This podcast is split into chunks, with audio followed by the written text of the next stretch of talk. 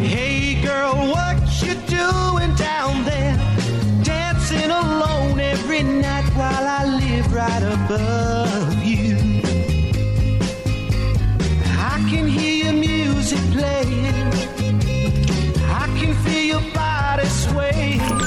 Estamos en el círculo de espera. Acompáñanos a tomar turno y hablar de béisbol con un toque relajado. Aquí empieza Círculo de espera.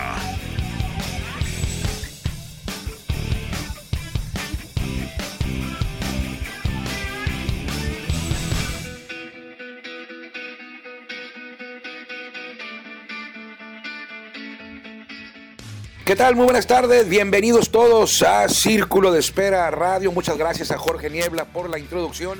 Pero gracias principalmente a usted por permitirnos a nosotros que lo acompañemos en esta tarde a hablar de béisbol a través de la número uno. También un agradecimiento a la 104.9 FM, la número uno, la casa oficial de los toros y también pues la casa oficial de Círculo de Espera ya por, por más de un año, creo yo. Ya vamos por el segundo año aquí. Este espacio que arrancamos por allá de marzo, abril del 2020 y andamos por ahí de los 800 episodios. Un servidor, Armando Esquivel, le agradece que nos permita que lo acompañemos. Hoy no estamos en vivo, hoy hago la aclaración, no estamos en vivo, eh, estamos, en este momento son cuando yo estoy grabando, estamos grabando aquí en el estudio de Toros Network, son las 12 del mediodía, es decir, vamos dos horas y media antes, estamos grabando por los regulares en vivo, ahora está grabado. Eh, estamos viendo precisamente el juego de la selección mexicana en Williamsport, la representación de Tijuana Municipal. Estos niños de por ahí de 12 años que están representando a nuestro país se ganaron el derecho de representar a nuestro país en la Serie Mundial de Ligas Pequeñas Williamsport. Es como el Disneylandia del béisbol infantil. Y en este momento está jugándose la parte baja de la quinta entrada y están ganando eh, tres carreras por uno. Acaban de darle la vuelta y van perdiendo. Para México es debido a muerte, para Venezuela también en este certamen que eh, para quedar eliminado necesitas perder dos juegos. México ya perdió uno con Japón y de manera pues, contundente ganó Japón hasta con facilidad. Eh, luego, luego le ganó México. ¿A quién le ganó México ayer? Antier, perdón, Antier ganó, consiguió México su primera victoria a Canadá. Fácil. Y hoy está ganando a Venezuela. Todavía no termina, está nada en la parte baja de la quinta entrada. Todavía no termina el juego. O creo que ya terminó. Sí, ya terminó. Bueno, no, se está jugando México todavía. Tres carreras por uno va ganando.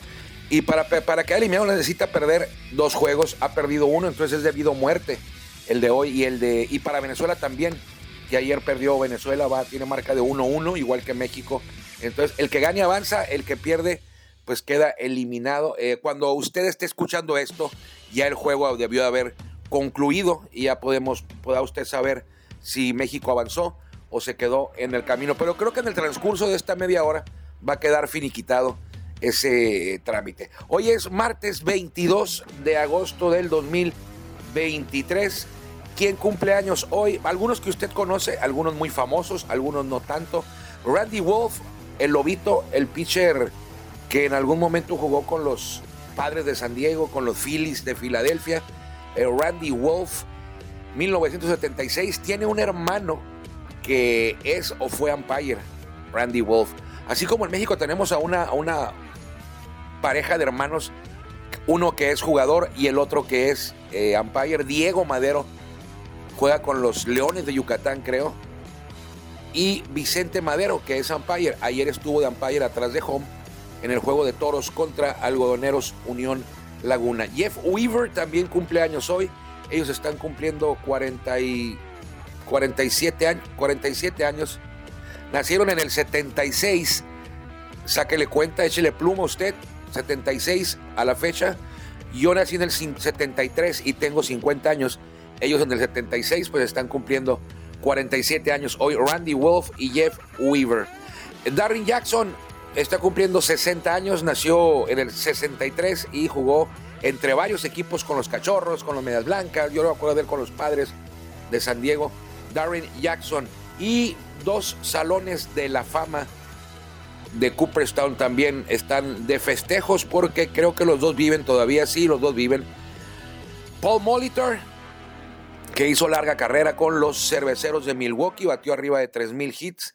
Él nació en 1956 y hoy está de festejo Paul Molitor. Y el otro también Salón de la Fama, su nieto juega con los gigantes de San Francisco, me refiero a eh, Carl Jastremski Carl Jastremski cumpleaños hoy, estoy seguro de eso.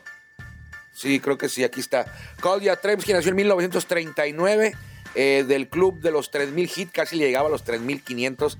Salón de la Fama, mi papá se ha de acordar de él porque Carl Jastremski jugó como se acostumbraba antes. La mayoría de los estrellas jugadores solamente pasaban su carrera completa en un equipo.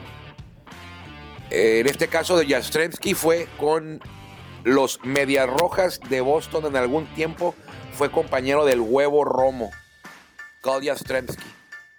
Entonces, eh, felicidades a todos. En el caso de Paul Molitor, Paul Molitor no jugó toda su carrera en un mismo equipo. La gran mayoría con los cerveceros de Milwaukee, pero al final, pues quiso alargar más su carrera y cuando ya no tuvo eh, invitación o oportunidad de jugar en el equipo de toda su vida, pues lo hizo con los Twins de Minnesota, ¿se acuerda usted? De Paul Molitor con los Twins de Minnesota y con los eh, Azulejos de Toronto. Azulejos de Toronto fue otro equipo y eso es el tema de las, de las, lo aprende uno, lo aprendí yo en el tema de las, en aquellos años míos de, pequeño no había tanta estadística y tan fácil como hoy en el internet, más no había en internet siquiera. ¿Y cómo lo aprendíamos? Por el medio de las tarjetitas de béisbol las tarjetitas de béisbol y la, colección de tarjetitas de béisbol en aquellos años eran algo fabuloso para quienes nos, gustaban las estadísticas, que mi papá llegara con una cajita, con, un sobrecito y ya después hasta con una caja llegaba mi papá y las abríamos ahí y ahí lo poníamos a leerla y a leerlas y a leerlas y no había más que un set o dos o a lo mucho tres por año. En los viejos tiempos allá, me refiero yo a los 79, 80, había un set nada más y era el de tops y ya. Ya en los 80 llegaron los, los Donruss, los Fleer, los Upper Deck. Y ahí fue un poco diferente. Yo tengo coleccionando desde 1979. Imagínese usted, cuando mi papá las compraba. Y las tengo todavía guardadas algunas de esos años. Y ya después nos seguía trayendo y trayendo. Y después una caja nos traía. Y ya después nosotros empezamos a comprar. Hoy me preguntaban unos amigos de eh, un grupo de coleccionistas de tarjetas de béisbol Acerca, hablaban de la, de la colección de mexicanos en grandes ligas, que son 146. 146 mexicanos. Si usted quiere completar la colección de tarjetitas de mexicanos en grandes ligas, requiere de 146 jugadores. No todos tuvieron tarjeta de grandes ligas. No todos de los 146, sobre todo los, los de principios de los, primeros mexicanos, a eso me refiero. Los primeros mexicanos no todos tuvieron tarjetita de béisbol. ¿Como quién? Como el Chile Gómez, como Jesse Flores, como Procopio Herrera, Felipe Montebayor. Aunque hay algunos que tienen tarjeta postal, como Chile Gómez, como Jesse Flores. No tienen tarjeta, pero los equipos o ellos mismos se hacían tarjetas postales. Como esas de los de cuando va uno de turista y compraba antes una tarjeta postal y la mandaba con correo, le ponía usted un timbre postal y la echaba al, buzón de correo. Bueno, los jugadores como Jesse Flores, como el Chile Gómez, tienen tarjetas de ese tipo. Yo las tengo. Bobby Herrera sí tiene. Felipe Montemayor no. Entonces la pregunta de los amigos ahí en el, en el Baseball Card Club era eh, quiénes no tenían o no tienen tarjetas de béisbol para hacerles tarjetas custom. ¿Qué son tarjetas custom? Pues tarjetas que ahora se hacen cuando usted quiere una tarjeta de algún jugador con una foto especial pues la, hace por computadora, la diseña, la imprime y ya tiene la tarjeta del jugador. Entonces, de los mexicanos que no tuvieron tarjeta en grandes ligas, pues hay varios, hay muchos, hay por ahí de 20 cerca más o menos. Pero eh, hay quienes no tuvieron de grandes ligas, pero tuvieron de ligas menores. Entonces, eh, mi opinión al respecto es, yo no consumo tarjetas custom. Las tarjetas custom, pues pierde valor tu colección. No es lo mismo tener una colección de los 146 mexicanos como es, con tarjetas de verdad, que tener una colección de 146 mexicanos repletas de tarjetas customs o hechas por usted, o que alguien las haga y se las venda. Entiendo que para alguien puede ser un negocio estar vendiendo tarjetas customs y puede tratar de fomentar el consumo de estas tarjetas, pero yo le voy a dar un consejo. Si usted quiere completar una colección de tarjetas de mexicanos en grandes ligas, búsquelas aunque sea de ligas menores, son mucho más valiosas que tener tarjetas customs en tu colección. Son tarjetas que no son, no son originales, no son oficiales que usted puede hacer. Entonces, haga las 146 customs y complete su colección. Es un consejo personal para quienes sí tenemos las 146 tarjetas de los mexicanos. Ojo, yo tengo 140, una tarjeta de los 146 mexicanos, pero ahí hay algunas customs. ¿Por qué? Porque hay algunos mexicanos que de plano no tuvieron ninguna, ni de grandes ligas ni de ligas menores. Como Felipe Montemayor, no tuvo de ninguna, o no he visto yo ninguna, el Clipper. Como Miguel Puente, no tuvo ninguna ni de grandes ligas ni de ligas menores, o yo no la he visto. Entonces, de esas tarjetas, sí puede usted conseguir alguna. Pero, por ejemplo, el Paquín Estrada. El Paquín tiene una tarjeta Es una, fue una recopilación que la hicieron por ahí de 15, 20 años después de que él jugó y en la que los Mets, a través de una compañía que se llamaba The Wiz, hicieron una colección de todos los peloteros que en alguna ocasión habían jugado con el uniforme de los Mets, aunque hubiera sido un juego, como fue el caso del Paquín, que solamente vio acción en un juego. Pues él tiene su tarjeta y es como el santo grial eh, de los coleccionistas, que de los que tratamos de tener todos los mexicanos. La más difícil es la del Paquín Estrada. De las más difíciles. Entonces, cuando la tienes, pues se siente eh, la felicidad, que, la emoción que, que genera el coleccionismo. O sea, yo puedo hacerme una custom y ya no batallo. Pero esa emoción de ir a conseguirla, encontrarla, comprarla, que te llegue por correo, que te la venda alguien, es, es, es algo totalmente diferente a mandar a hacer una tarjeta o hacerla tú. Digo, cada quien tendrá su opinión, ¿no? Usted no quiere batallar y quiere tener todos los mexicanos hágase las custom de todos. No pasa nada, pero el momento que usted las exhiba en alguna ocasión, pues le va a dar pena, ¿no? Le va a dar vergüenza tener tarjetas que, mandó usted a hacer o que usted las hizo. A compararla con alguna como la de amigos, como la de Roberto Sedas, como la de Juan Carlos Torres, como la de Arellano, como la de un servidor, que está en su gran mayoría completa con tarjetas de mexicanos que jugaron en grandes ligas o de ligas menores. Es muy diferente, totalmente. Y por ejemplo, aquí en el grupo quieren hacer tarjetas de Arturo López, de Francisco Rodríguez, de Gerardo Reyes, de Humberto Castellanos, de Jesús Cruz, de Miguel Aguilar, de César Salazar, por favor.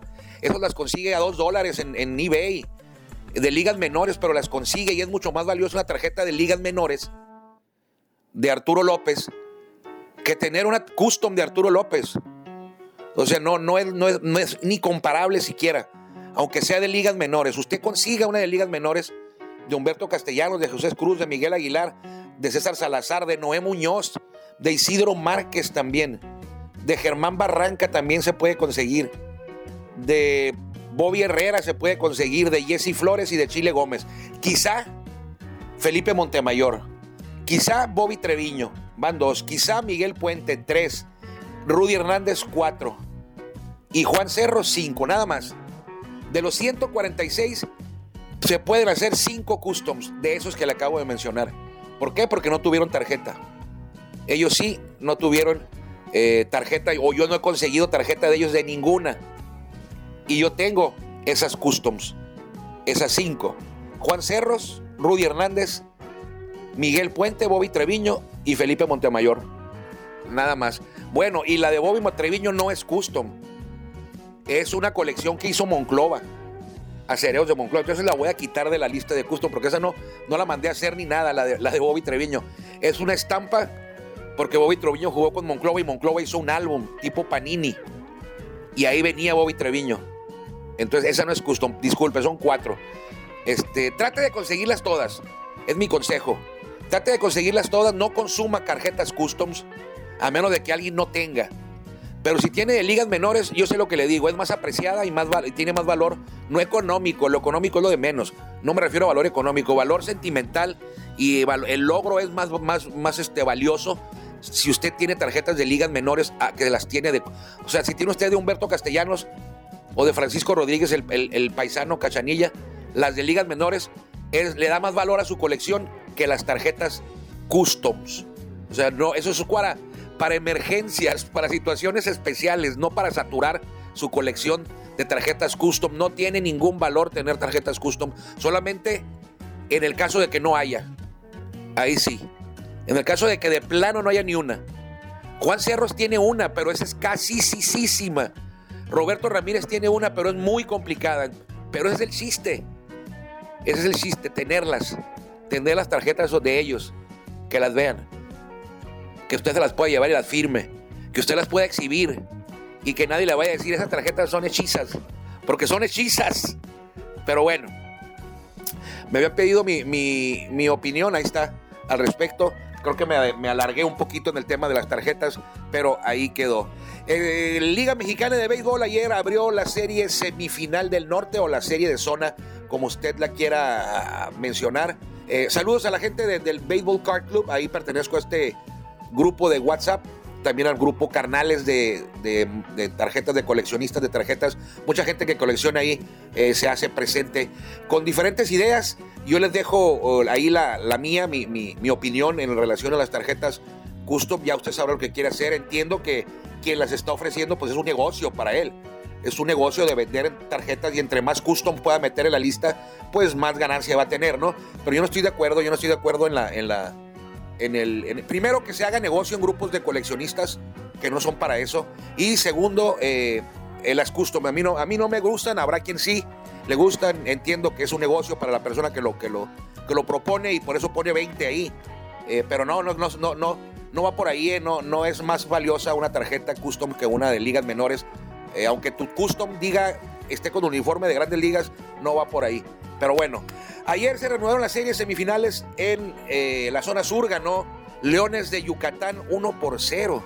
Ya están en modo playoff los Leones de Yucatán y vencieron al Águila de Veracruz por tercera ocasión eh, consecutiva y tienen una ventaja de 3-0 en esta serie de zona que es a ganar 4. Es decir, que Leones si gana hoy eh, será el primer invitado a la serie de campeonato de la zona sur. ¿Sabe qué? Van a estar ahí por octava ocasión consecutiva. Ha sido una planadora en el sur. Leones, olvídese usted de los Diablos en el sur. El mandamás es Leones. Aunque tengan su mejor estadio, los Diablos y que el equipo de tradición y más campeonatos, desde hace ocho años, siete años, nadie ha ganado más en el sur que Leones en temporada regular y nadie ha ganado más en el sur que Leones en playoff. Es el equipo número uno en la última década. Dos campeonatos. Diablos no gana desde el 2014 y Diablos no podemos hablar de ellos como favoritos, aunque hayan terminado en primer lugar en la zona sur, hasta que le ganen a Leones. Hasta que le peguen a Leones. Y no creo que vaya a ocurrir, ¿eh?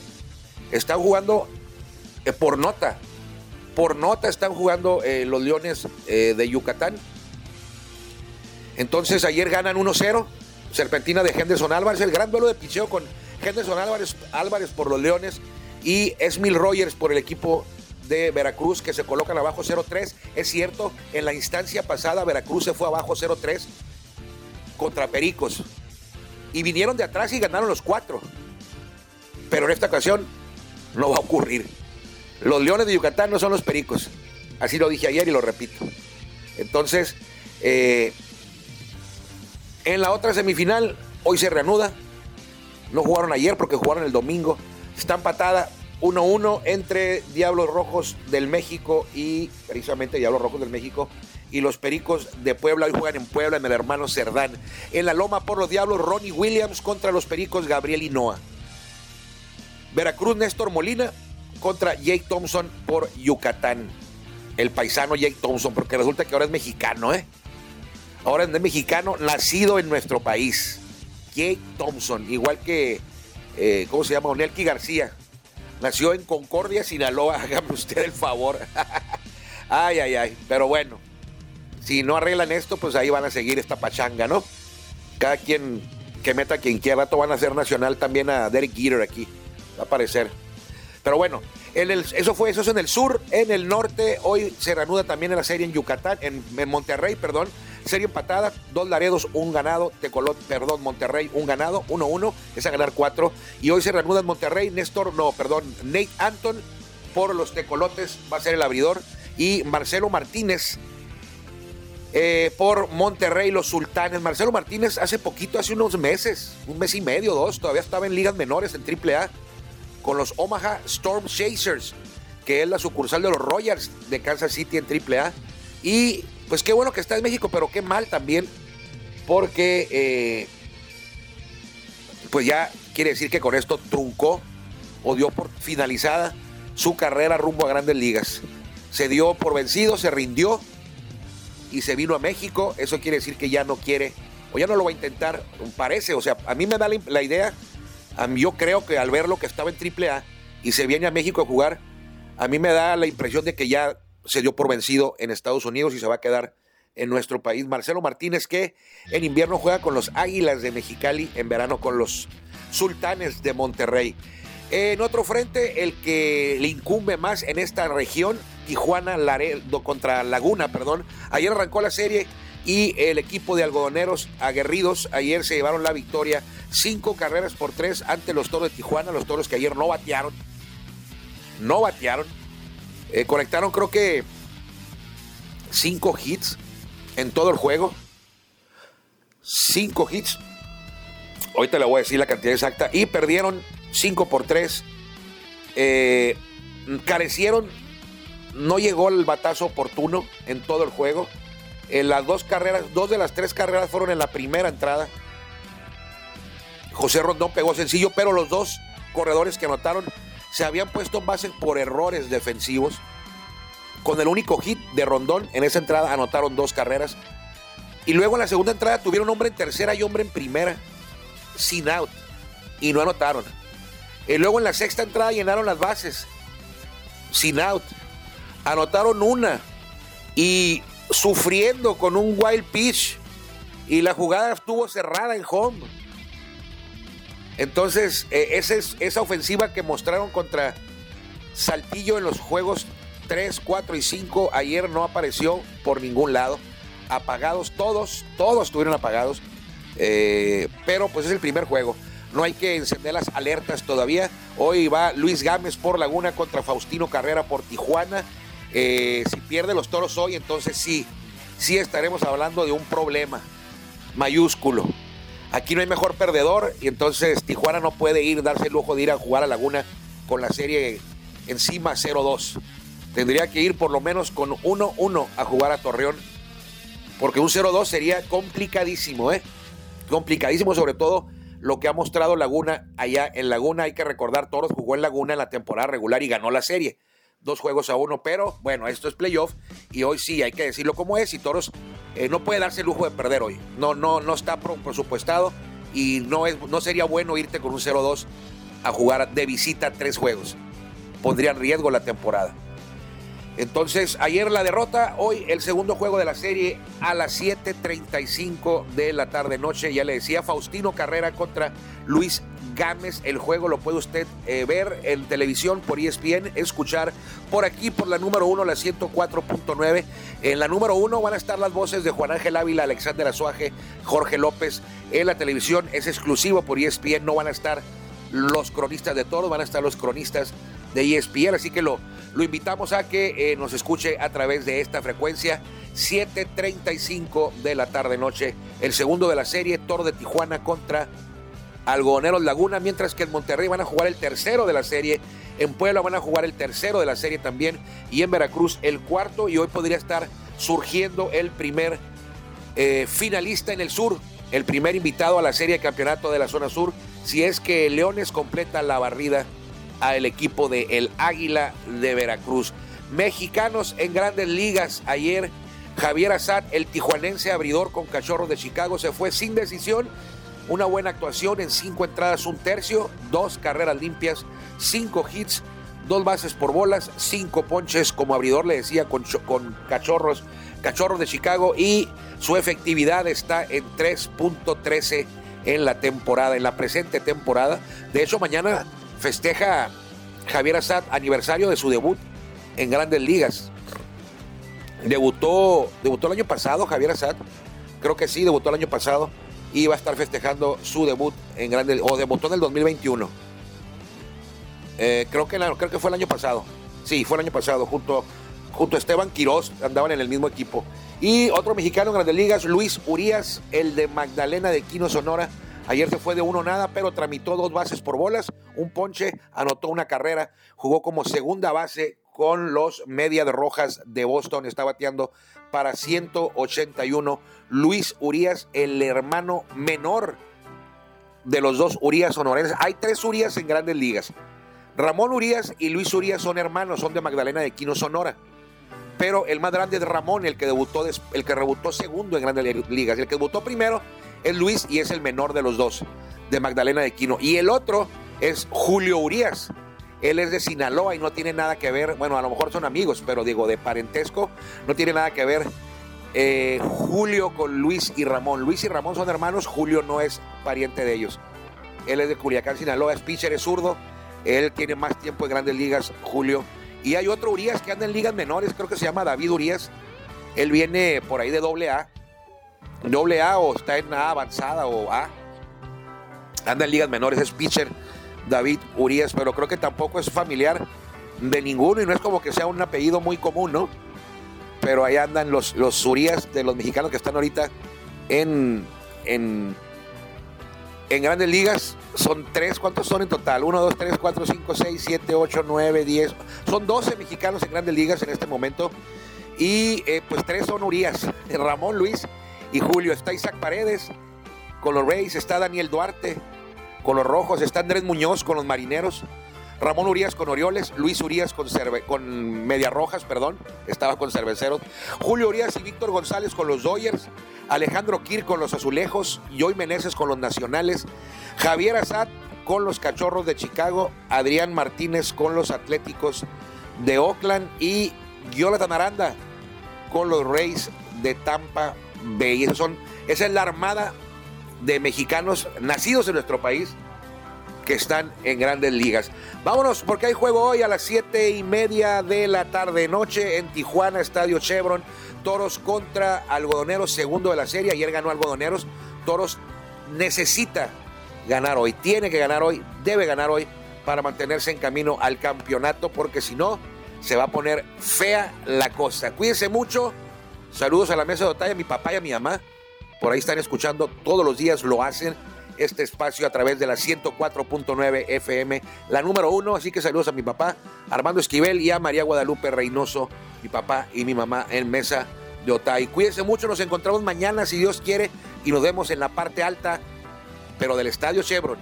Que le vaya bien. Gracias por acompañarnos en el Círculo Espera. Nos escuchamos próximamente. Círculo Espera.